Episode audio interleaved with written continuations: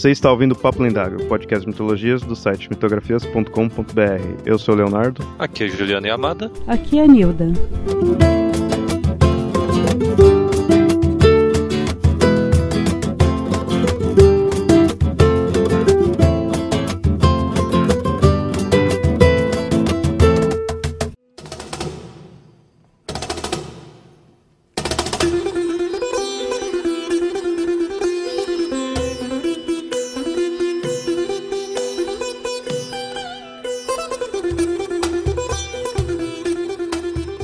Oitava encarnação de um dos mais poderosos deuses hindus, e ao mesmo tempo uma das principais divindades. Seu culto extremamente antigo atravessou fronteiras, tornando-se forte na própria América. Nesse episódio do Papo Lendário falaremos do deus da vitória e alegria, Krishna, seu nascimento, suas lendas e seus conselhos.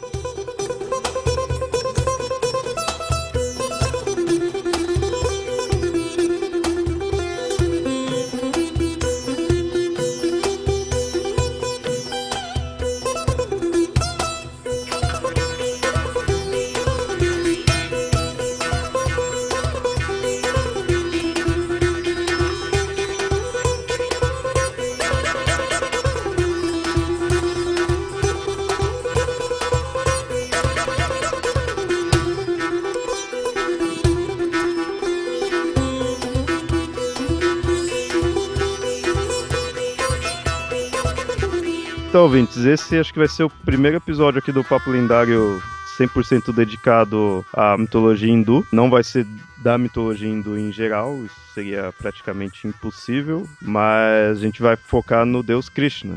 É contar sobre ele e tudo que é, como a gente falou na apresentação, dos principais deuses aí um dos mais cultuados né, da mitologia hindu. De certa forma, atravessou essa própria mitologia, né? Foi meio que além. Isso tudo a gente vai estar tá mostrando aí no, no episódio. A mitologia hindu, só por alto, assim, pra situar, né? É, ela é bem complexa, porque ela é uma das que, teoricamente, possui um dos maiores números, assim, de deuses. E são conceitos bem diferentes do que a gente tem aqui no ocidente, tudo. Então, é um dos motivos aí de ser realmente meio que impossível falar um cast só, só de mitologia hindu. Diferentemente de outras mitologias que a gente encontra, grega, assim, tudo que você encontra um, um deus, fala assim de Zeus, de Ares, ou na Norte que tem Odin, Thor, assim, tudo que ele você percebe bem que ele está dentro daquela mitologia. Na mitologia hindu, principalmente o Krishna, ele tem um, uma importância fora, muitas vezes até se tornando outras religiões, né? Que a gente fala mitologia hindu, mas como é uma é realmente uma religião hindu, já que realmente lá ainda continua se cultuando esses deuses. Então esse realmente não tem como falar que é só mitologia, realmente é religião. E o próprio Krishna ele se torna uma própria religião por si só, da adoração propriamente a ele. Né? Por isso que a gente mostra que tem diversas versões desse deus. É, além do mais o hinduísmo, ele já ele é uma religião já bem mais como se diz assim, é modificada. Ela dependendo da época, ela já era monoteísta, politeísta.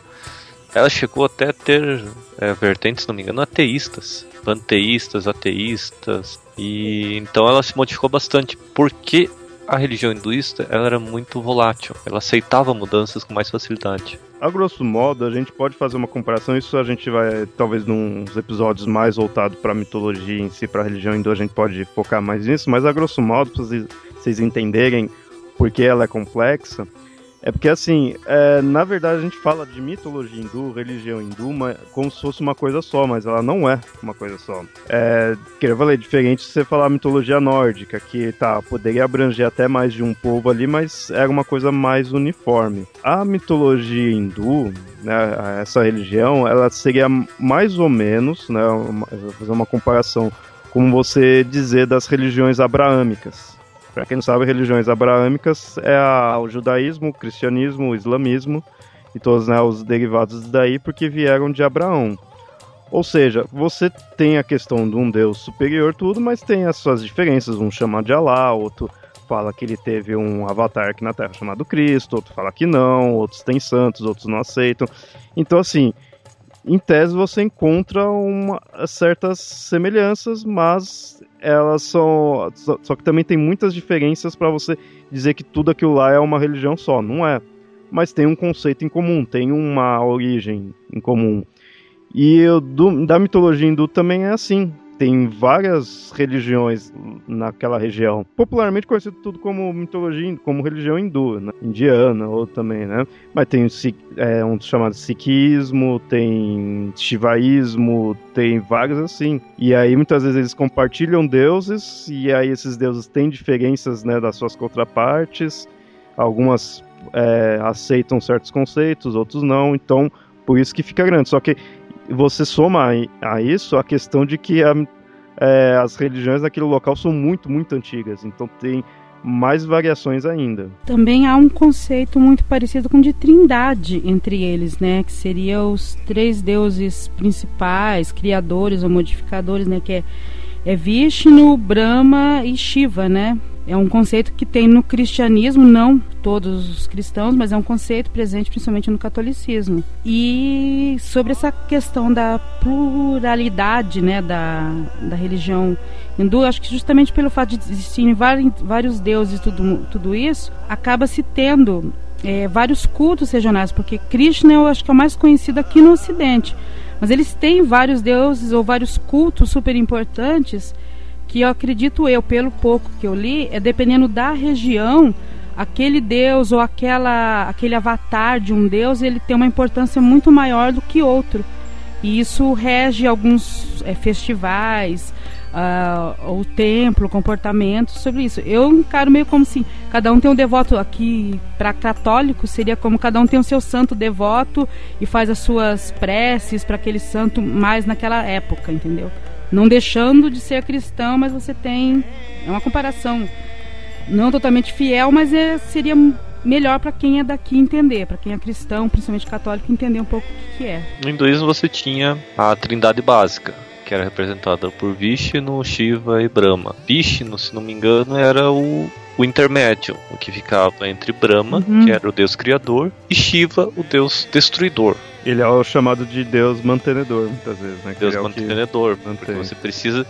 É como a filosofia de uma balança, você precisa de um eixo na balança para ela funcionar. Isso o indiano me, me ensinou uma vez. E ele falava assim: não, Shiva não é um deus maligno. Não, mas ele é destruidor. Não, mas ele não é um deus maligno. Para você construir algo, você tem que destruir algo. Para você destruir algo, você tem que construir. Mas se você tiver a destruição maior que a construção, você tem a perda completa, o, como que é mesmo?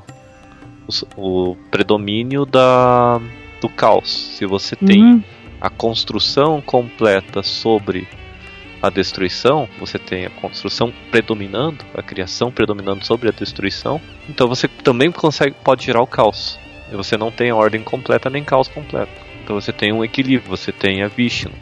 Então a Vishnu era meio que a divindade mais cultuada no, no, na mitologia hindu por ela ser esse contraponto, ela juntava os dois braços. Ela não era boa nem ruim, nem construtora nem destruidora. Ela só julgava. E com essa questão do Vishnu que a gente chega ao personagem principal aí da, desse episódio, que é o Krishna, porque numa das versões aí do Krishna, talvez a mais antiga, talvez a principal assim, das outras eu imagino que tenha sido variações que vieram depois, é a questão de que Krishna é um dos avatares de Vishnu. Sobre Vishnu, né, é, eu achei numa fonte que ele é o culto dele é muito antigo e inicialmente talvez ele fosse apenas um deus solar, né? E com o tempo esse caráter dele foi mudando de deus solar para deus mantenedor, para o deus, né? Esse, desse intermédio aí que o Yamada falou. É, mas parece que o culto dele é bem mais antigo talvez pelas incorporações, migrações na Índia, ele foi mudando o seu aspecto, sua forma. E essa questão do Vishnu, quando tá falando, a, uma das, um dos conceitos bem fortes no hinduísmo é a questão de avatar, dos deuses, deles virem aqui para a Terra em, em outras formas, desde formas animais a formas humanas, e muitas vezes essas formas humanas também são divinas, né? Também são extremamente poderosas. O Vishnu, ele possui, acho que até mais de nove encarnações. Mas uma das mais importantes dele é o Krishna. Que o Krishna é a oitava encarnação do Vishnu. e é considerado uma das principais que é o mais assim consciente, porque muitas das outras é, são animais, tudo que teve em toda uma história, porque ser aquele animal, a, acho que do, do dilúvio na Índia é, é por causa de um, uma encarnação, né, do Vishnu, assim tudo, mas a principal mesmo é o Krishna, que ele já é um formato humano, né? Ele na verdade é um formato divino ainda, porque o Krishna é realmente um deus ali. Engraçado é que antes dele se encarnar como homem, realmente ele, a encarnação anterior foi como anão, né? É que assim, aí você pensa, né, que o conceito de que o anão talvez não seja um humano, e mitologicamente é muito forte, né? Até é considerado que ele teve, se engano, acho que duas encarnações humanas, que são as principais, que é Rama e Krishna. Então as outras não é considerado humano. Um é um peixe, é não sei o que lá tudo, e tem um anão. E não entra como uma encarnação humana ali. Então essa é uma da. Essa questão da encarnação de Vishnu é uma das versões de Krishna. Outras versões que foi. Eu, que nem eu falei, eu acredito que tenha vindo depois na questão do culto ao Krishna, é de mostrar que ele é uma forma de Deus mesmo, assim, ele seria de Deus com D maiúsculo, na questão de ser meio que tipo a divindade suprema mesmo. Ele não é só uma parte, um avatar ali do de um deus de uma trindade. Não, ele é manifestação do Deus Supremo. Ele seria o onipresente, onisciente. Tanto que a importância dele faz com que ele seja um dos deuses mais adorados, assim, com maiores, mais adeptos no, no mundo inteiro. Assim, ele é o maior na Índia, mas no mundo inteiro ele é um dos mais. Ele tá ao lado de Buda, que também né, é bem cultuado, e do, do, próprio Cristo. Tanto é que Krishna e Cristo tem certas analogias assim, e o pessoal costuma né, fazer certas comparações.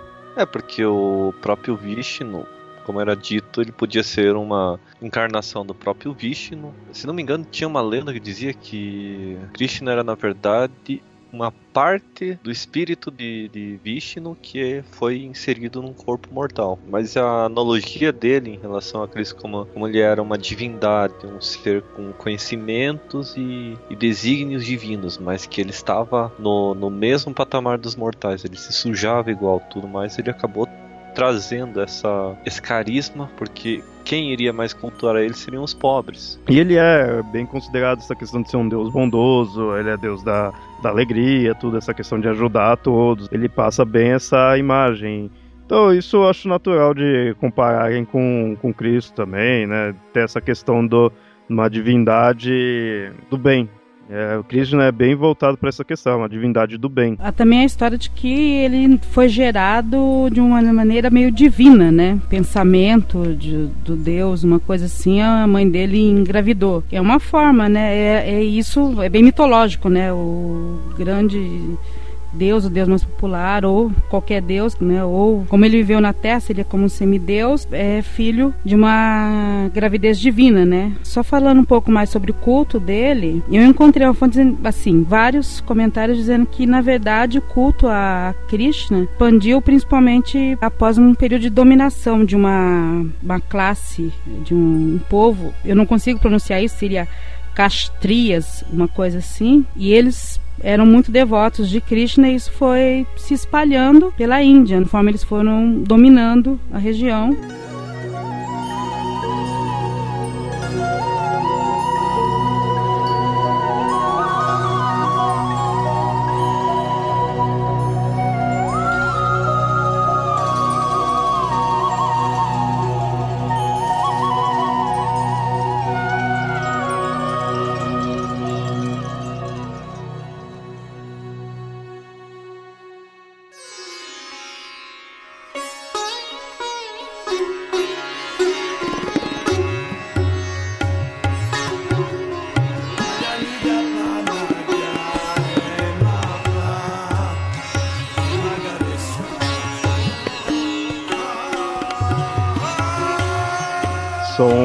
Principais escrituras falando do Krishna com as características dele, explicando quem ele é, é o Mahabharata, que talvez seja a mais famosa fora assim da Índia. Tem até certas adaptações né, para filme tudo mais. O Arivansa, não sei se é essa pronúncia, né, uma outra escritura.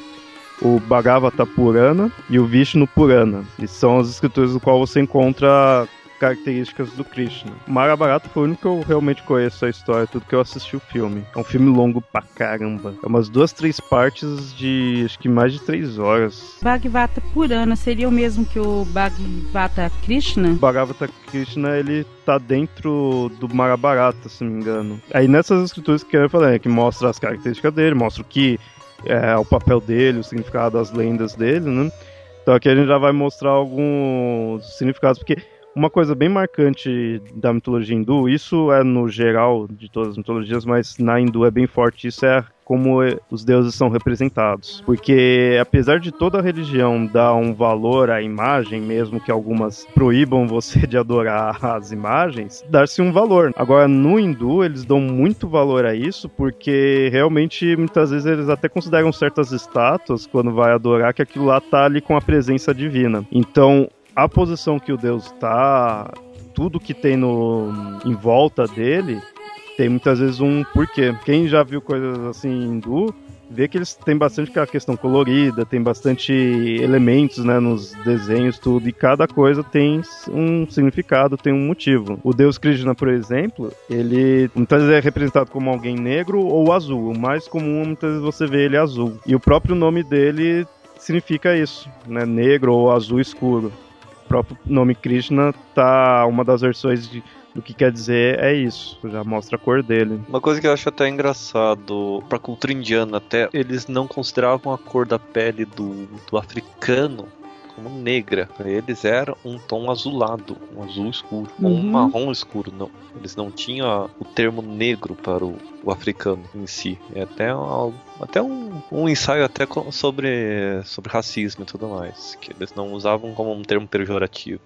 Para ele, a pele escura, a pele em tons escuros, era um, um significado que você tinha ou algum toque divino ou alguma descendência divina. E como é dito, as divindades eles andaram entre os mortais, então possivelmente eles podiam até ter descendências das divindades. E eu imagino, não sei, né, não conheço muito na parte geográfica histórica assim tudo, mas eu acho que o branco ali para os hindus estaria bem distante assim, porque ou mais perto seria mais ali na China, que não é branco, mas seria a pele mais clara. Porque os próprios indianos já são não chega muitas vezes a ser negro que nem africano, mas é bem moreno. Tudo ao redor ali tava, né, pele escura. Branco é da Europa e no norte, acho que da Ásia, né, talvez. Então, na verdade, é dito que até o Mahabharata seria uma forma de contar, é uma epopeia, uma forma de contar a invasão dos arianos na Índia, né? Os arianos como um povo branco. Os árias, certo? É um povo que viveu ali perto da Pérsia, um pouco mais a leste, entendeu? Deixa eu ver se eu consigo lembrar, um pouco já quase perto da cadeia do Himalaia. E os iranianos são, é, em grande parte, descendentes desse povo, dos arianos, né? É, tem inclusive falado arianos iranianos e indo-arianos, né? É dito que também houve expansão desses indo-arianos para a Europa e isso deu origem a toda a teoria nazista e tudo mais. Mas os indianos, é dito isso, provavelmente a gente vê o indiano, ele tem aquela, aquele olho meio amendoado, o cabelo liso, mas uma pele mais é, morena, né? Uma pele mais amendoada. Provavelmente o indiano é um, eu até considero um, que seria a humanidade se realmente tudo se misturasse, entendeu? Um olho meio amendoado, uma pele é, morena, né? Um morena um pouco mais clara, um pouco mais escura, dependendo do grau. Um cabelo um pouco mais liso. Eu considero eles mesmo um pouco isso. E provavelmente, pelo que o Yamada falou, provavelmente é, vi, é, Krishna fosse negro ou uma pele mais escura do que a que eles conhecessem por lá, né? Isso seria bem, bem interessante, principalmente para algumas pessoas que consideram ariano como símbolo de pureza, né? você encontra algumas estátuas do Krishna dele bem pele bem escura acho que a representação dele seria de um deus negro. Uhum. Eu, eu li que em algum lugar que a partir, acho que do século 17 por aí que o tom azul começou a predominar. Não sei se era uma questão de pintura ou de cor disponível. Apesar que eu sempre também via ele azul escuro e tudo, eu sempre imaginei de ser uma representação dele ser negro, porque é, é comum em desenhos, não relacionado à mitologia assim tudo, mas usa-se o azul escuro para representar a cor preta assim tudo porque se usar preto não você não dá a mesma sensação. Né? O preto ele dá uma sensação em desenho, dá uma sensação de, mais de vazio do que da cor escura mesmo.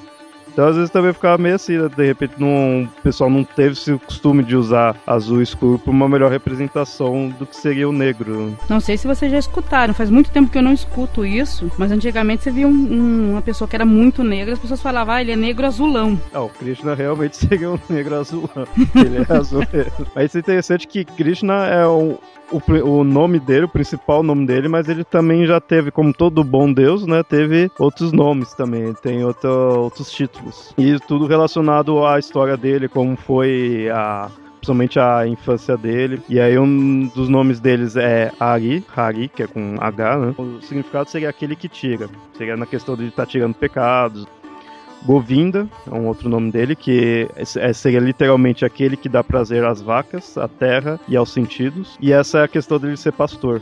Gopala, que é traduzido como protetor das vacas. Kesava, que é o que possui cabelos abundantes, e até isso é interessante porque na, nas representações dele você vê que ele é cabeludo. E Gopinath, que seria o senhor dos leiteiros. Se a gente vê essa questão dele cuidar das vacas, né, de ser pastor, daí que se tem a ideia de ter vindo a questão da vaca ser um animal sagrado na Índia. Mostrava bem que ele era um protetor das vacas. Vamos pensar pelo lado mais um pouco mais histórico e geográfico. A Índia, ela não permite você ter um outro tipo de plantio. Você plantava grãos ou você fazia pastagem. Então, possivelmente, eles consideravam a fonte de alimento principal a, o gado. E possivelmente por causa da, da, capacidade da vaca trazer leite, de reproduzir, criar outros gados, eles consideravam isso quase como um presente divino. É, muitas vezes a gente vê ele com uma flauta, e essa questão da flauta é porque dizia-se que ele era capaz de acalmar os rios e as tempestades, né? ele era um músico. E mostrava sempre que ele estava feliz ali. Ele sempre estava contente, ele era um deus de boa, assim, com a vida. Ele não, ele não trazia com a flauta nenhum dragão que vinha debaixo do mar, né? Uhum. não peguei a referência. É, os, alguns ouvintes vão, vão entender. E ele sempre, assim, a representação dele é sempre com um rosto jovial. Tanto que às vezes até é, certas representações dele é da questão dele ser uma criança. O principal é dele ser um, um jovem adulto, né, digamos assim, mas é forte também a representação dele como uma criança. E isso que é interessante, mostra. E, e, sempre mostra ele com essa felicidade de criança, assim, sabe? De aproveitar a vida, tudo mais, sabe? Ele é bem. Essa questão dele ser né, um deus de boa, assim, tudo mostra bem essa felicidade. Ele é considerado um deus uh, da alegria, né? E do bem. Todo mundo se dava bem com ele, todo mundo conseguia, consegue se relacionar bem com ele. Assim, ele era um deus tudo mais, só que ele não era perfeito. Ele era heróico, era bondoso, mas ele tinha um que bem humano, então ele tinha falhas humanas. Ele ele era capaz de mentir, de enganar, assim, tudo. E isso mostra bem na questão dele, quando ele era criança, dele ser meio, tipo, travesso, né, assim, tudo. E quando ele ficou jovem, ele, é, ele cresceu, né, ficou adulto ali tudo, ele era mulherengo também. Eu só falar que isso não necessariamente torna ele menos divino, né?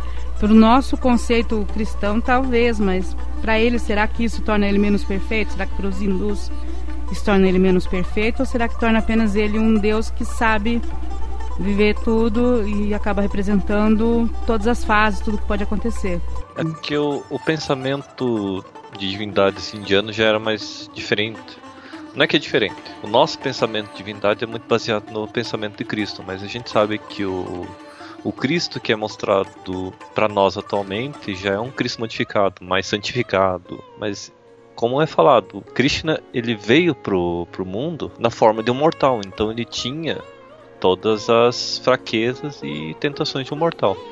Isso sem falar de que o próprio hinduísmo já prega que ninguém nasce pronto. Se o Krishna era travesso quando era criança, ele tinha que errar para acertar. Se ele era mulherengo quando era adulto, é porque todo adulto tem uma certa tendência a, não ser mulherengo, a se atrair por aquilo que gosta a tentar assim dar um pouco de prioridade para aquilo que gosta. Ele vai aprendendo com o tempo. É uma É um ponto que até foi tirado do, do Cristo que nós conhecemos da religião cristã. Isso que é interessante ver essa comparação, porque que nem eu já tinha mostrado, o Krishna ele é bem comparado com Cristo. Muitas vezes a pessoa compara até demais, né? Eu acho assim. Mas nessa questão dele ser um Deus bondoso, Deus que vai trazer o bem para todo mundo, assim. E, e meio que uma ideia de avatar. Mas Cristo, ele fica naquela questão de ser meio praticamente perfeito na questão assim dele sofreu as tentações na, na Bíblia, mostra as tentações, ele conseguiu recusar tudo. Quem estava tentando ele era realmente o mal, assim, não cedeu a nenhum tipo de prazer, assim, carnal, nada, não sofreu nenhum, não sucumbiu a nenhuma tentação. Num, agora o Krishna, ele você compara-se com o Cristo nessa questão dele ser um Deus bondoso, mas ao mesmo tempo tem essa, esse lado mais malandro dele. Muitas vezes se põe, né? Cristo tem essa visão na Bíblia oficial, né? Mas você pega os evangelhos apócrifos, tem ele como criança aprontando algumas, né? É, o relacionamento dele com Maria Madalena também é colocado em questão. É uma questão da construção de Cristo como foi feita, né? E na Índia eles não têm porquê. Se ele nunca casou com mulher, então para eles não é perfeito. Como é que o Deus veio aqui para viver como um humano e nunca saiu com uma mulher? Como assim? Não sabe o que é ser humano, muitas vezes, né? É, exatamente. Os hindus, eles davam muito valor a essa questão do casamento, tanto que todo deus tinha uma mulher, tem, né, sua... que eles tratam como sua versão feminina, que aí seria a mulher do deus, e os deuses têm inúmeras, assim, avatares, e todos esses avatares têm também as, os avatares da deusa, né, ali tudo também como esposas. Eles davam bastante ênfase nessa questão do casal, de do homem e a mulher. No hinduísmo, o sexo, ele é um ponto importante, porque basicamente é, primeiro, é o ponto que você consegue ter a criação. Para eles, a criação, o ato da criação, o ato da concepção não era um ato, como se diz assim, pecaminoso, um ato que te, te levava perto de perto do diabo. Não, era um ato necessário. Sem o sexo você não tem a concepção. Sem a concepção você não tem uma nova criança, você não tem o crescimento da população. Os indianos já tinham isso, um pouco isso em mente, de que o sexo em si, o prazer, ele é cerne nosso, ele é uma característica nossa. Como o próprio hinduísmo fala, é um equilíbrio, você tem que viver em equilíbrio completo. Então você não pode recusar completamente a vontade do prazer, mas você não pode se entregar ele para ele completamente.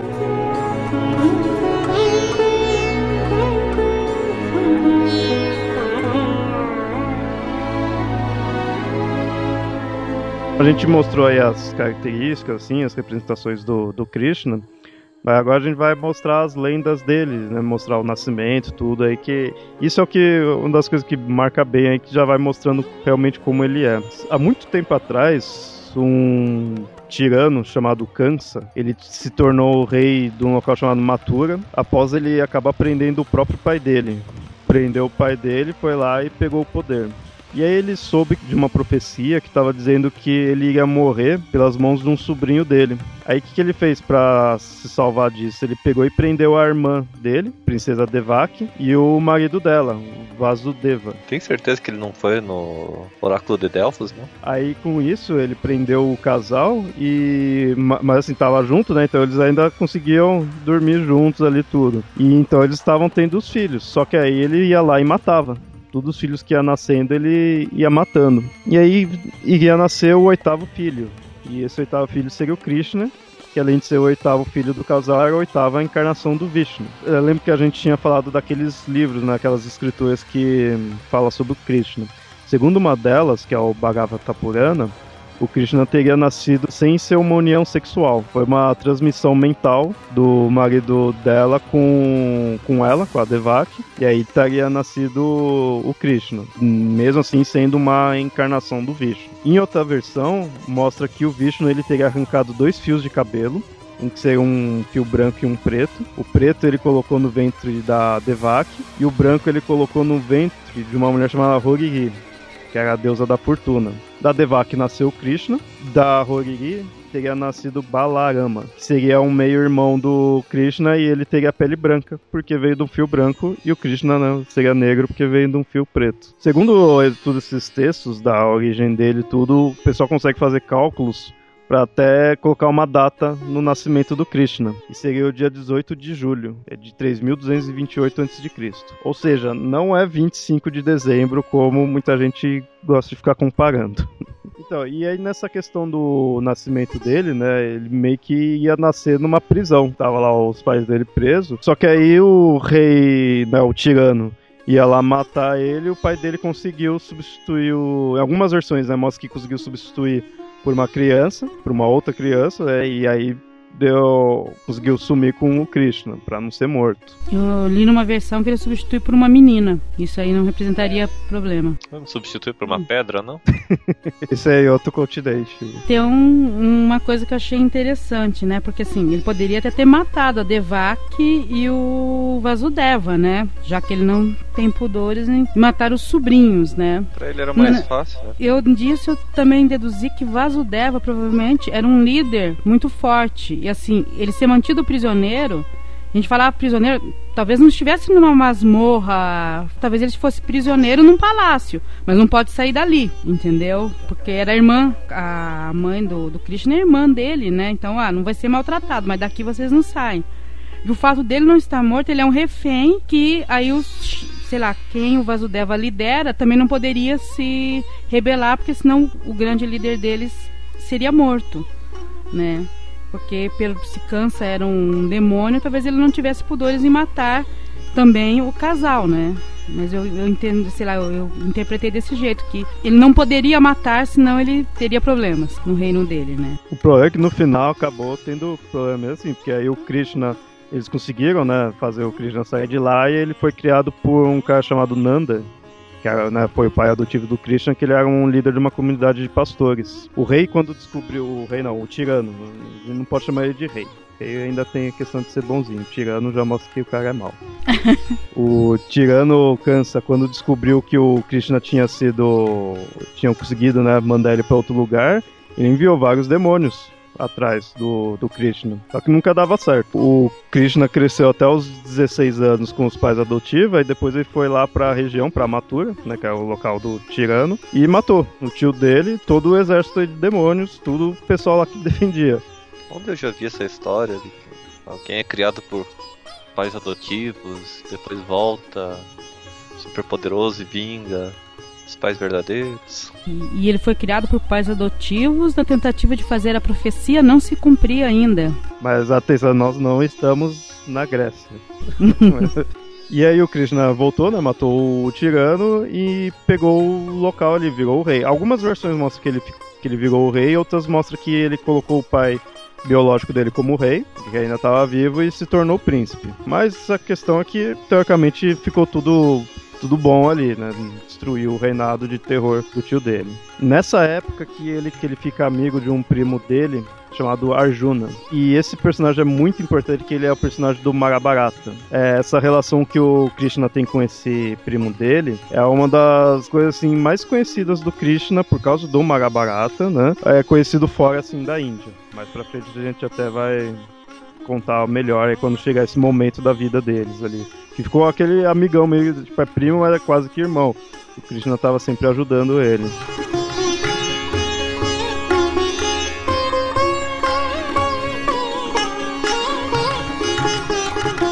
Como a gente tinha falado aí dele ser mulherengo, seguindo em frente a vida dele, ele acabou se casando com uma moça chamada Hulk, Hulkmini. Só que ele também teve outras sete esposas em uma versão. Em outras versões ele teve mais de 16 mil. Então, realmente ele era mulherengo, não tem como dizer que não. Só que é interessante que sempre mostra que ele dava, ele é bem atencioso com todas. Será que ele realmente gostava de todas? Ele não estava ali para enganar, não. Era um bom marido. Um bom amante. Uma das amantes dele é, chamava-se Rada. Todas as amantes dele, assim, mas que ficou mais conhecida, né, mais importante na questão das lendas. E ela era uma das mulheres que cuidava das vacas onde o Krishna cresceu, né? Porque ele cresceu, né, com uma família de pastores, né? Amiga de infância. Isso. e, e, é interessante que essa Radha ela era um avatar do, da deusa Lakshmi, que era a mulher do Vishnu. Aí tá essa questão, né? Tipo, o Krishna é avatar do Vishnu e a amante dele é avatar da mulher do Vishnu. Isso é muito comum na mitologia. E aí tem uma lenda que aí mostra que o Krishna ele viu a Radha e umas amigas dela tomando banho num riacho. E aí ele, querendo se aproveitar disso, pegou e escondeu as roupas dela e falou que ia devolver só quando ganhasse um beijo dela. Tem certeza que era só beijo? Tô achando que era outra coisa. Oh, vai saber. É a Índia, país natal do Kama Sutra. E o cara vai querer um beijo? Precisa roubar toda a roupa por causa de um beijo? né? Só que aí nesse momento tava um. tava passando pelo local ali um demônio. Tinha o costume de ficar pregando peça. E aí passou por ali e tacou fogo na floresta. E aí o Krishna foi obrigado a ir lá e apagar o fogo ali da floresta. Com isso, a Radha e as amigas dela conseguiram ir lá e recuperaram as roupas. Mas mesmo assim a Radha ficou com pena dele, viu a coragem dele lá apagar o fogo e compensou o Krishna com um beijo. Não foi beijo, não. Tenho certeza que não foi beijo. Além disso, ela se tornou amante dele. Então, não foi beijo, nem que nem na China. O cara vai lá, rouba a roupa dela, ela tá pelada na frente dele. Ele quer um beijo? Não, duvido. Pensa bem, tá a guria pelada e a floresta pegando fogo. É assim, eu tenho um bom coração. Eu tô querendo, mas eu tenho um bom coração. Eu vou lá apagar o fogo. A guria vai lá, olha o ato de heroísmo, é claro que fica com pena, tá? Já tá vestida de volta, mas fala assim, ah, já vesti de volta, não dá muito trabalho tirar de volta, né? Não foi beijo, não. Já viu nua uma vez, duas, três? Ele apagar o fogo foi ótimo, porque assim ele conseguiu ela como amante por muito mais tempo. É, e apagou fogo, outro fogo também, né?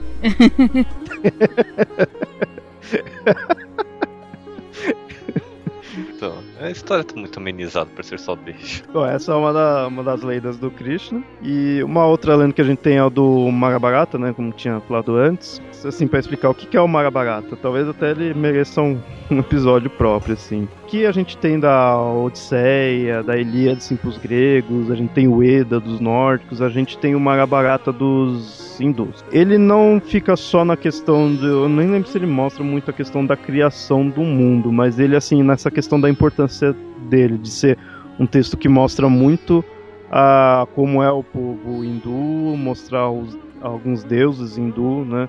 Então ele é muito importante e principalmente porque ele é algo que conseguiu sair da Índia. Ele é bem conhecido fora. Ele é o mais famoso poema. E ele é sobre uma guerra entre os Pandavas e os Kauravas. Seriam duas famílias. Eram duas famílias, mas no fundo, se fosse olhar a árvore genealógica, elas tinham uma ligação. No primos, né? Primos ali de algum certo grau, assim, tudo. Então eram meio que uma família só, só que duas partes ali que estavam brigando. Aí considera-se como se fosse duas famílias. Né? Tanto é que ambos eram parentes do Krishna. Né? Dos dois lados, o Krishna era tinha parentes ali. Só que o Krishna ele ficou do lado dos Pandavas.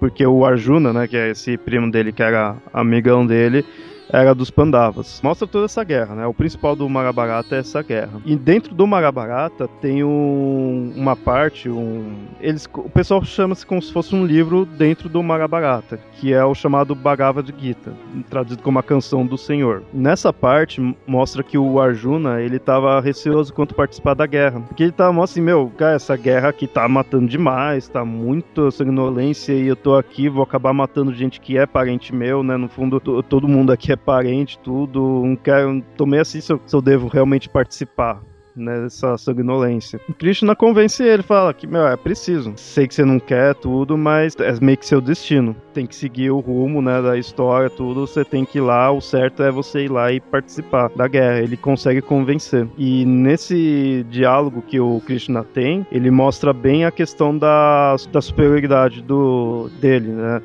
Ele falando que ele é. É, uma, é legal que é uma descrição do que ele é, ele mostrando que ele é tudo, basicamente. Ele é um avatar do Vishnu, tudo, mas ele é tudo. Na minha fonte consta que essa parte do Mahabharata, né, foi acrescentado bem depois da origem, né, do no Mahabharata, apesar que o Mahabharata em si foi meio que sendo acrescentado várias coisas nela, e que essa parte seria os responsáveis seriam os sacerdotes brahmanes de incluir esse diálogo que seria exatamente para mostrar a é, demonstrar muito melhor a natureza divina de Krishna. Então é toda um, uma parte que parece que foi incluída para isso. Por isso que realmente ele acaba sendo muito considerado muito inseparado, né? Até lido em separado. Uhum, ele é bem uma coisa à parte mesmo. Então é realmente essa ideia de ter vindo depois.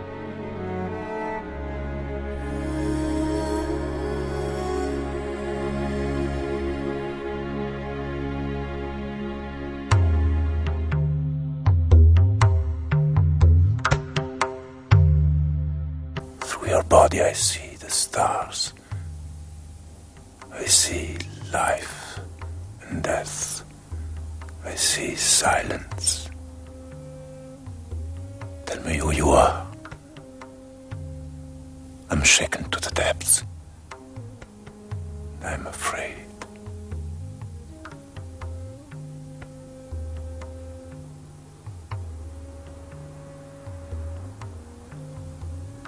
I am all that you think, all that you say. Everything hangs on me like pearls on a thread. I am the earth's scent and the fire's heat. I am appearance and disappearance. I am the trickster's hoax. I am the radiance of all that shines. I am time grown old. All beings fall into the night, and all beings are brought back to daylight.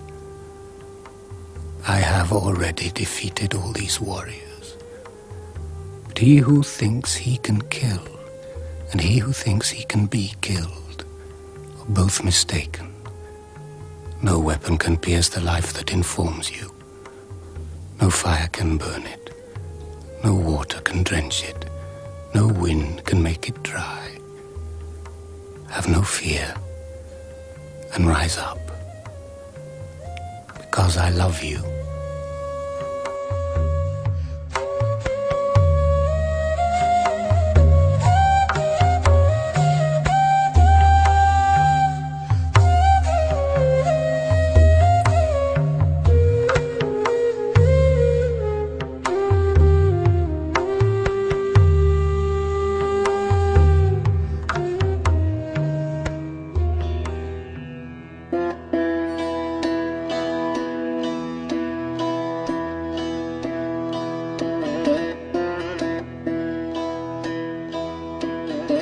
A gente falou aí do nascimento dele e como a gente tinha dito antes, o Krishna ele é um deus bem humano, digamos assim, ele está preso às questões humanas e a própria morte. Nasceu, cresceu e iria morrer.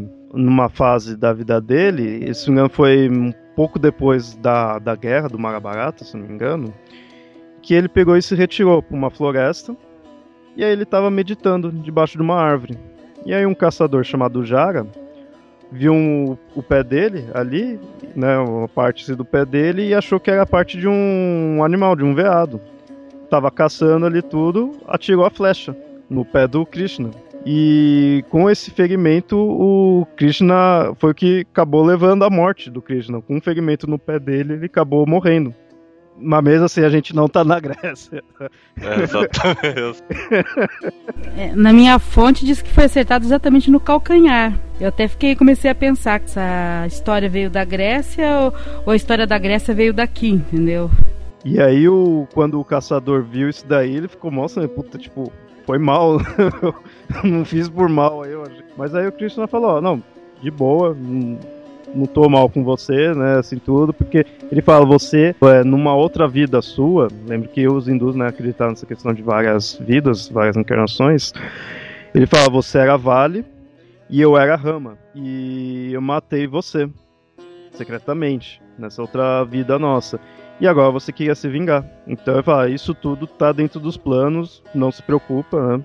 E aí, com isso, ele morre e vai para a morada celestial dele, a Goloka. Mais uma vez mostrando essa questão do destino, né? Tipo, isso vai acontecer, não, não adianta reclamar, não adianta achar ruim, tudo é parte do destino, vai acontecer. Os hinduístas acreditam no karma, que tudo que você faz em vida, você responde na próxima vida. Se não me engano, eu não lembro exatamente, os hinduístas não acreditam que você, que quando você morre, você vai direto ao mundo dos mortos. Você tem um ciclo, se não me engano, de sete ou oito encarnações. A partir da última encarnação, aí você está preparado a entrar no, no mundo celestial.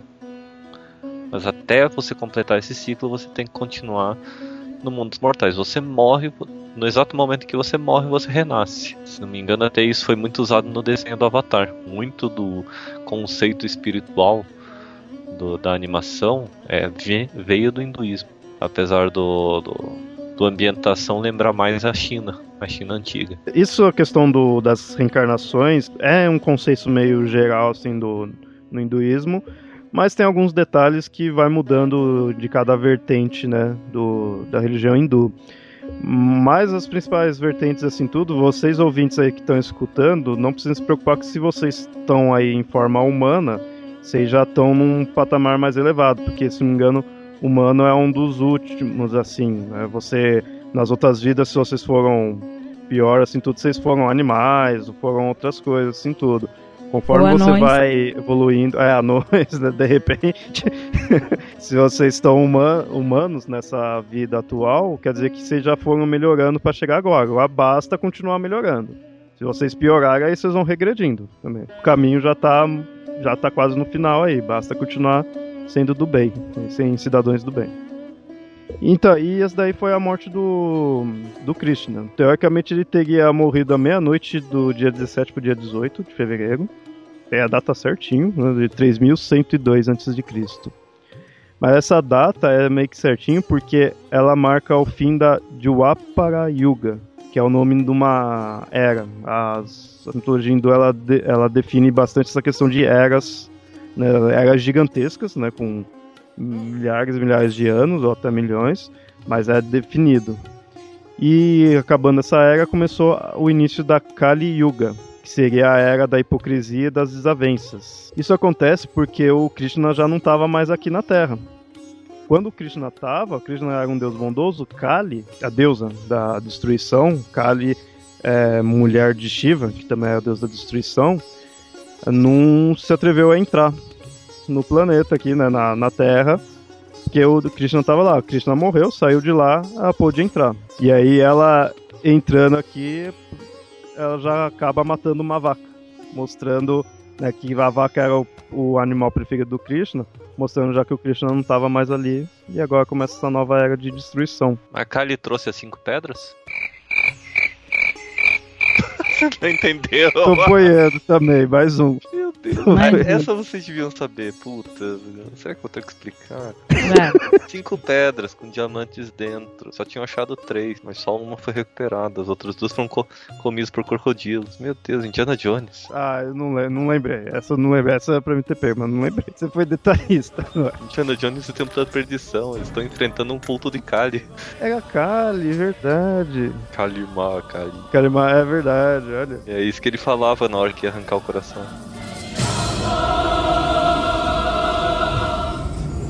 बलि चढ़ोगे। बलि मांगती काली माँ। मुक्ति देगी काली माँ। काली माँ काली माँ काली माँ, शक्ति दे। बलि चढ़ाओ तेरे आगे। स्वीकार करो।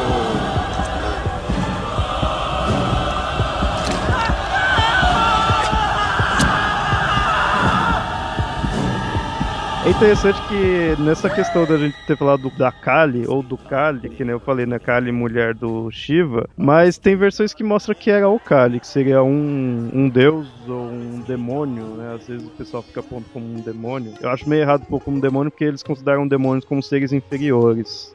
Seria mesmo sendo da destruição, seria um deus. E aí tem essa variação. Um, um mostra que é a deusa, né, da destruição, outro mostra que é um deus, aí já não teria tanta ligação com o Shiva, né. Nessa questão de ser o deus Kali, são nessas vertentes que considera mais a existência só do Krishna mesmo, que dá mais atenção pro Krishna, como uma entidade mais su- superior, né.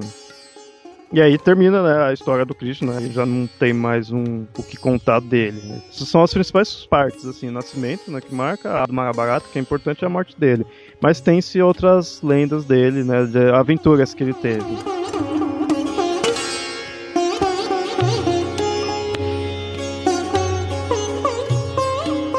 Ainda algumas características dele, a gente tem a questão dos mantras. Mantra é algo bem comum na Índia, que são entoações que o devoto né, faz para conseguir questão de confiança, né? Ao meu ver, de leigo, assim, tudo eu vejo quase como uma oração. Ele não é exatamente uma oração, ele é uma tentativa da pessoa se conectar aquela divindade. Ela não, ela não transmite o desejo. O mantra ele é mais uma história. Ele conta a história, você está louvando a certa pessoa, você está respeitando certo ser, mas você não está pedindo nada. Eu não lembro exatamente, eu não vou conseguir lembrar de como que é o mantra, mantra do budismo. Porque eu pareço o mantra do budismo, o mantra no, no budismo japonês é feito em hinduísmo, hindu, uma parte, eu não lembro qual, qual vertente que é. E nessa parte você fala o nome do Buda, você fala o que ele fez, você fala as capacidades dele só. Os desejos que, um, que a reza traria, você tem que colocar em pensamento. A oração você já traz intrínseco o teu desejo. O mantra não. O mantra você evoca a divindade. A oração seria algo mais consciente? Uhum. É algo mais consciente enquanto você usa o mantra mais como meditação. É, o mantra eu sempre vejo essa questão bem como meditação, que é aquele negócio de você ficar repetindo a frase, meio que a ponto de você entrar num outro, num outro estado, né? Você se conecta com a divindade. De novo, vou citar melhor, melhor forma de que foi mostrado que é no Avatar a Lenda de Yang toda vez Uhum. como ele fazia pra entrar no mundo espiritual e conversar com, a, com as outras encarnações dele. Ele fazia quase que um mantra, mas um mantra sem falar, né? Ele entrava numa meditação e conseguia se entrar numa frequência mesma que seria das outras encarnações. É, é aquele, aqui a gente tem alguns exemplos de mantras, que aí você tem que repetir várias vezes. E todos eles aqui que é voltado pro Krishna, né? outros deuses com certeza tinha outros. E todos começavam com Om. Isso se deve ao fato de Om é algo forte no hinduísmo, que ele é meio considerado meio que mais ou menos nessa ideia de ser um som absoluto. Meio que o som, som absoluto e meio que o som primordial, assim. Que é aquela coisa que você sempre vê a pessoa meditando, né? Faz a, é on ou a um. Eles às vezes colocam como A U M. É o som que vem de dentro, de dentro para fora da garganta. Já vi muitas vezes dizendo que seria a, a primeira palavra, o primeiro som, o som absoluto, né?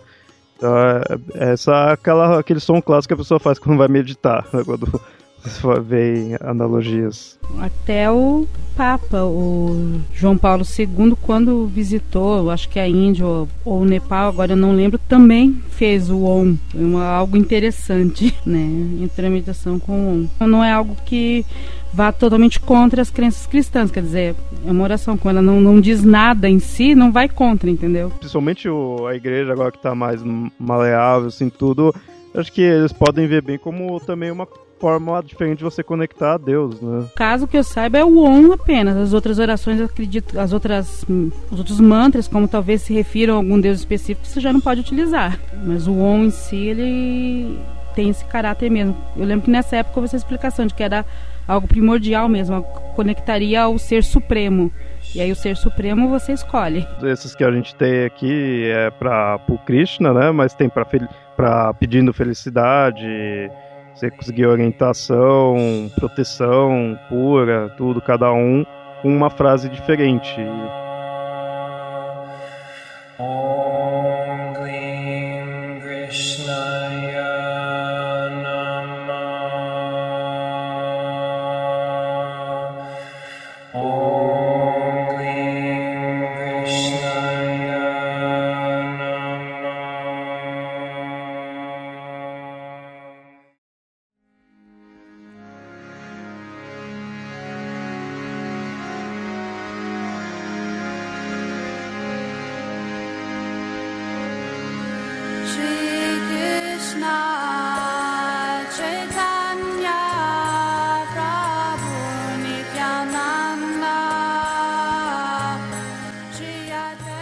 Bom, aqui a gente foi falando aí do Krishna e a gente deu bastante ênfase nessa ideia do, dele ser visto de, forma, de várias formas, às vezes como um avatar, tudo, né? Só que nas lendas, e às vezes como uma, uma divindade mais suprema. Só que aqui você vê, na lenda mostrou mais essa questão dele ser uma encarnação. Porém, na própria Índia a gente tem certos, certas vertentes né, que dão ênfase ao Krishna, que considera ele como onipotente. E a gente tem um, uma religião que realmente considera o Krishna só o Krishna, né? Só tem o Krishna e ele é o, o como é só ele, é onipotente, que é chamado de Sociedade Internacional para a Consciência de Krishna.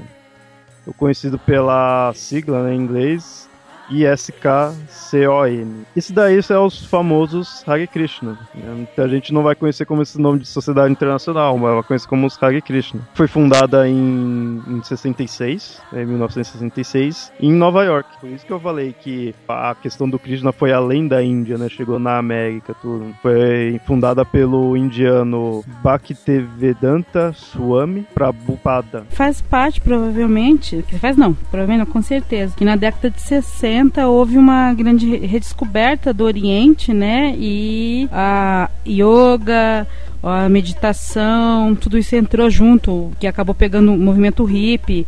Ah, os Beatles tiveram um guru um indiano. Eu acho que nessa, nessa onda surgiu todo esse movimento e o Hare Krishna é o mais conhecido, né? Ainda mais eles utilizando aquela roupa cor de açafrão, característica, né? Distribuindo coisas, assim, não tem como você não notá-los por aí, né? É, você falou dos Beatles, como não conheço muito bem os Beatles, eu não sei se é uma música deles, mas você encontra, acho que no, até no, no YouTube e na internet, você encontra os Beatles cantando a frase dos Hare Krishna. É Hare Krishna, Hare Krishna, Krishna Krishna, Hare Hare, Hare Rama, Hare Rama, Rama Rama, Hare Hare. É, isso também tá naquele musical Hair, né? Porque o Hair ele retrata bem essa época hippie, né? E tem uma hora que eles encontram um, um pessoal, Hare Krishna, e aí eles é, dançam no meio e tudo mais, porque o musical, na verdade, é, é todo esse mundo novo sendo apresentado por um rapaz que veio do interior que não sabia de nada e de repente ele conhece o movimento hippie, deixar cabelo crescer, sexo livre. Eu não vou mais tanto pro centro de São Paulo como eu ia antes, mas antes era muito comum você encontrar Hare Krishna distribuindo os panfletos, os livros sagrados deles ou para conversar. Até uns 15, 10 anos atrás eu achava mais comum. Hoje em dia eu quase não tenho visto muita referência a Hare Krishna por aqui. É verdade, eu já cheguei a ver pessoalmente, mas realmente, igual você falou, eu pensei, faz bom tempo que eu não vejo nada. Eu já cheguei a ver, eu vi, eu lembro de ver antes realmente de saber muito bem o que era, assim, sabe? De ter uma noção do que era Krishna, né? Conhecia a Hare Krishna, mas não tinha nem ideia do que era Krishna. Então faz um bom tempo, realmente. O que eu sei deles é a questão do vegetarianismo, né? Eles são bem vegetarianos, né? Aliás, eu tô vendo aqui que eles não comem cebola e alho. Nossa. ok, ok. E essa questão do desse movimento, ele é considerado que estaria dentro de um outro sistema filosófico, né? Ele tem sua, sua filosofia, assim, tudo, mas ele na- é porque ele teria vindo de um outro sistema é, meio diferente já do hinduísmo. No fundo, acabou vindo, né, do hinduísmo, apesar de dos líderes ali, assim, não considerar muito uma, uma vertente do hindu, mas ele teria vindo de algo chamado Gaudiya Vaishnava. E é esse Vaishnava, ela significa que é a adoração centrada em Vishnu. Então aí mostra bem essa questão que a gente estava falando várias vezes, da, de ter várias vertentes, cada um focado num deus, né? Um em Vishnu, outro em Brahma, outro em Shiva, coisas assim. né? E esse daí é focado no Vishnu. E daí veio o movimento Hare Krishna. Esse do Vaishnavismo, ele teria vindo no século XV. Eles se baseiam bastante no Bhagavad Gita e no Bhagavata Purana, que é os que a gente, os escritos que a gente falou que dá ênfase no Krishna. Agora, da, daí que veio do Hare Krishna, que aí foi feito lá em Nova York, como a gente tinha dito, né, na década de 60. Eles, por outro lado, já não fica necessariamente adorando Vishnu e os outros, porque eles são monoteístas. Então, Pra eles só existe Krishna. O fato deles serem monoteístas me parece até estranho, né? Vindo de uma religião, uma religião que vem da Índia. É, aquela ideia, né, daquelas vertentes, né? Pegou um, focou em um e foi. Não esqueceu-se dos outros. Mas eu acho que isso acaba ocorrendo pela essa questão da, desse aspecto de bondade do Krishna. Então você consegue pegar. Agora, na, no hinduísmo, que a gente tem vários deuses, tem um que cria, tem um que mantém, tem um que destrói tudo. Eu acho que dificilmente você pegaria um voltado pro lado destrutivo e seguir em frente até se tornar algo monoteísta um Deus já voltado para essa questão da alegria, da bondade, tudo, você consegue. Né? Esse movimento, o Krishna teria vindo aqui para a Terra, né? Segue a ideia do, de Avatar, assim, tudo ter encarnado aqui. Mas aí seria o Krishna mesmo, né? Que encarnou. E há 5 mil anos atrás ele teria vindo. Eles mantêm alguns personagens dessas lendas que a gente foi contando, como a, a que a gente tinha falado, ele teria tido relações com ela também. Então esse daí também eles, eles acreditam. O surgimento de uma religião torna Krishna como um, um deus quase um deus único, né? Me lembrou um pouco de Monty Python, da, da questão de você ter sua religião e de repente por causa de um sapato ou de uma cabaça você já divide em outra e aí vai dividindo. Pela época em que ele foi fundado, próximo a... foi anos 60, né? Foi 66, então foi já também pegando onda de anos 70, né? Ele continuou até anos 70 e tudo, então acho que se deu bem para isso, porque ele é, essa, é bem essa questão de bondade, né? De estar tá todo mundo ali junto. Não querendo comparar assim tudo, mas conceitos hippies, né? Defendia essa questão. Eles têm bem essa questão de amor, propagar amor, essa coisa assim. E sempre aquela questão ali, você faz, não esperando nada em troca, mas porque é é o melhor para todo mundo, vai gerar salvação, libertação, porque eles acreditaram nessa questão do karma. E eu sinto, não sei, que também há, há o contrário nessa questão de você transformar no Deus único, alguma coisa assim, talvez seja uma influência do Ocidente já também. Só que é interessante que não tem outros deuses, mas representações que tiver de Krishna, estátuas, assim, tudo, eles consideram como sendo o Deus ali. Isso é um conceito que na Índia tem. Krishna é tudo, é absoluto. Ele está em tudo. Então, naquela estátua ali do Deus Krishna, ele vai estar tá ali. Então, aquilo lá é uma manifestação de Deus. Então você também vai adorar aquilo, né? De certa forma faz até que sentido, né? Já que é um Deus onipresente, ele tá em tudo, então ele vai estar tá na estátua dele. É interessante a tese daí, porque a gente, tá, a gente aqui do Ocidente tá acostumado a essa ideia, tipo, de você respeita a imagem a res... por respeito à religião e por respeito dos religiosos que estão no recinto. Mas teoricamente todo mundo considera aquilo lá apenas como uma imagem, eles já não. E aí eles têm essa forma de adoração e tem as regras dele, como toda boa religião, né? Você tem que seguir. Aí tem as questões de não comer carne, assim, normal de algo vindo do hindu, né? Só leite, né? Não pode comer carne nem derivado, apenas leite. Relação sexual só entre casais, né, homem e mulher, e com a ideia de gerar filho. Para a questão de religião é normal isso não pode participar de jogo de azar, porque não pode ter nada que tente. E não usar nada que seria tipo be a bebida alcoólica, drogas, né? Coisa assim, seja alucinógeno, nada dessa forma. Cebola e alho, né? Não pode. Eu queria saber realmente por que de cebola e alho. Isso eu realmente não consigo entender. Eu nunca vi ninguém ter alucinação com cebola nem alho. Eu não consigo imaginar eles fazendo alimento sem cebola e alho, entendeu? Colocar sabor na comida sem isso. Você usa ou um ou outro, talvez os dois, mas. Ah, eles tinham pimenta. A Índia é o, é o país da pimenta. Toda toda, praticamente toda pimenta que nós conhecemos foram foi incluída lá, pimenta, páprica, cominho, sálvia, você tem as chamadas especiarias. Isso é até uma lição de história, porque você não tinha uma forma de conservação de alimento tão fácil. Então, basicamente, o teu alimento ficava ruim, o gosto ficava ruim, mesmo cozido. Como é que você mudava esse, esse sabor ruim? Com o, com o tempero das especiarias. Praticamente tudo veio da Índia. Essa questão da cebola e alho, assim, que nem uma coisa que eu vejo quando eu pesquisei do Sag Krishna é que assim, eles tinham muito essa questão de modo de se vestir, modo do cabelo, o, a quantidade de reza que você tem que fazer, que é muito, né? Às vezes eles tinham que fazer é, aquele o Hare Krishna, né? Que eles tinham que fazer o mantra 1728 vezes ao dia. Então é muita coisa. E aí, com o tempo, como com o estilo de vida urbano, assim, tudo, eles aceitaram certas modificações. Você não precisa estar vestido daquela forma, né, por causa do, de trabalho, o cabelo, assim, tudo. Agora, essa questão da alimentação, eu não vi nada falar que teve que mudar, né? Isso eu acho que pode ter continuado, assim. Eles tentaram se adaptar, mas eu acho que nem tudo vai mudar, né? Cara, a primeira vez que eu conheci sobre os Hare Krishna foi no filme é, Apertem os Cintos Piloto Sumiu 2. Os Hare Krishna tinham virado uma companhia aérea. De tanto tempo que eles ficaram.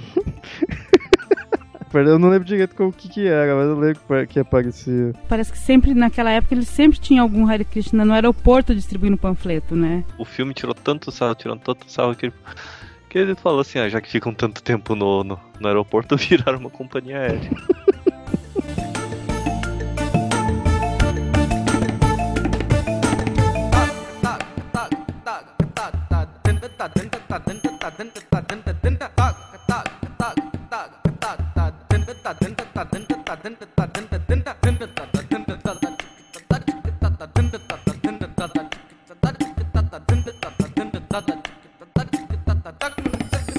Posso falar apenas que, pelo menos a origem, você vendo a história do Krishna, né, a história original, dá pra ver como ele é um, ele obedece a um padrão mítico assim, parece que existe toda a humanidade, essa questão de ter origem divina, depois ser criado por pessoas humildes ou mais pobres, depois se torna novamente rei e cumpre a sua missão, né? E aí morre posteriormente, mas é ele segue bem esse padrão, né? Eu não sei se isso se o Pablo tivesse aqui, talvez falasse alguma coisa de, de Jung, né? A questão de inconsciente coletivo sempre está criando e recriando, né? A gente viu aqui né, certas semelhanças com, cer com certas lendas gregas, assim, tudo.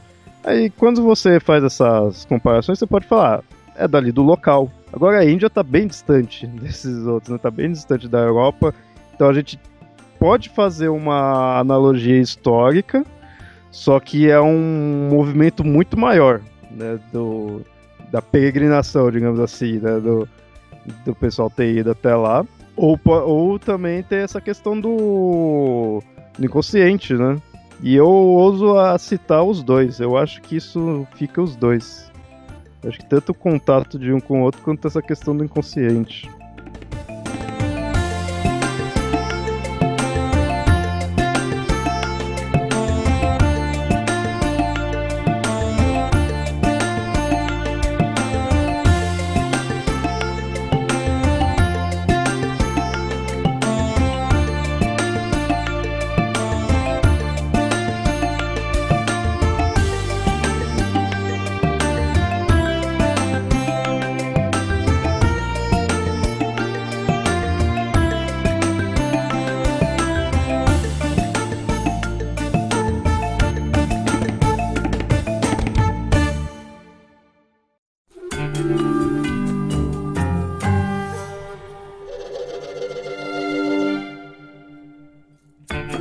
Bom, Vintes, então esse foi o episódio do Papo Lendário que a gente falou aí do Krishna. Fizemos uma biografia dele aí, mostramos o nascimento, as lendas, as mulheres dele, a morte, tudo. E de certa forma a mudança que foi, indo desde um deus dentro de um panteão, um deus de certa forma menor se comparado com outros dali da mesma religião, um avatar apenas, até um deus único e onipotente. Espero que vocês tenham gostado do episódio aí. Qualquer coisa aí, vocês conhecerem mais coisa aí do Krishna, que tem outras lendas aí, quiserem comentar e tudo, enviem e-mails aí para mitografias.gmail.com, comentem lá no site.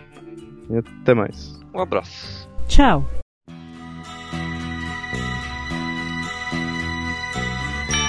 Eu que já andei pelos quatro cantos do mundo procurando, foi justamente num sonho que ele me falou. Às vezes você me pergunta por que é que eu sou tão calado. Não falo de amor quase nada, nem fico sorrindo ao teu lado.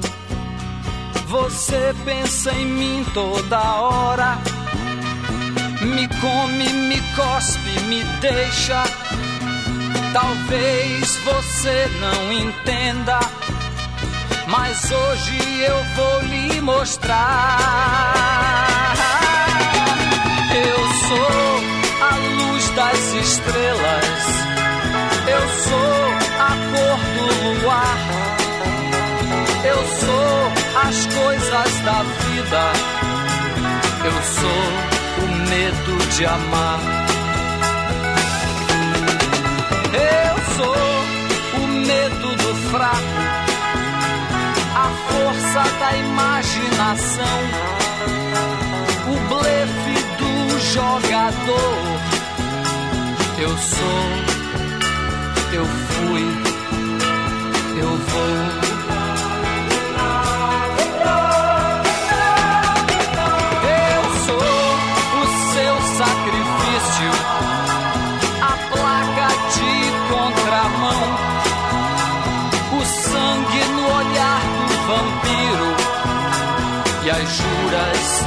Maldição.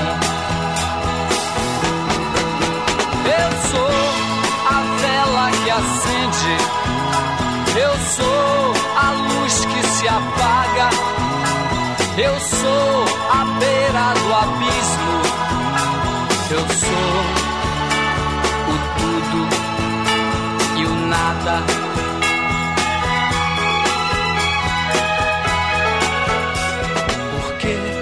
Você me pergunta? Perguntas não vão me mostrar que eu sou feito da terra, do fogo, da água e do ar. Você me tem todo dia, mas não sabe se é bom ou ruim. Mas saiba que eu estou em você, mas você não está em mim. Das telhas eu sou o telhado, a pesca do pescador. A letra A tem meu nome, dos sonhos eu sou o amor. Eu sou a dona de casa, pegue pagues do mundo. Eu sou a mão do carrasco, sou raso, largo, profundo.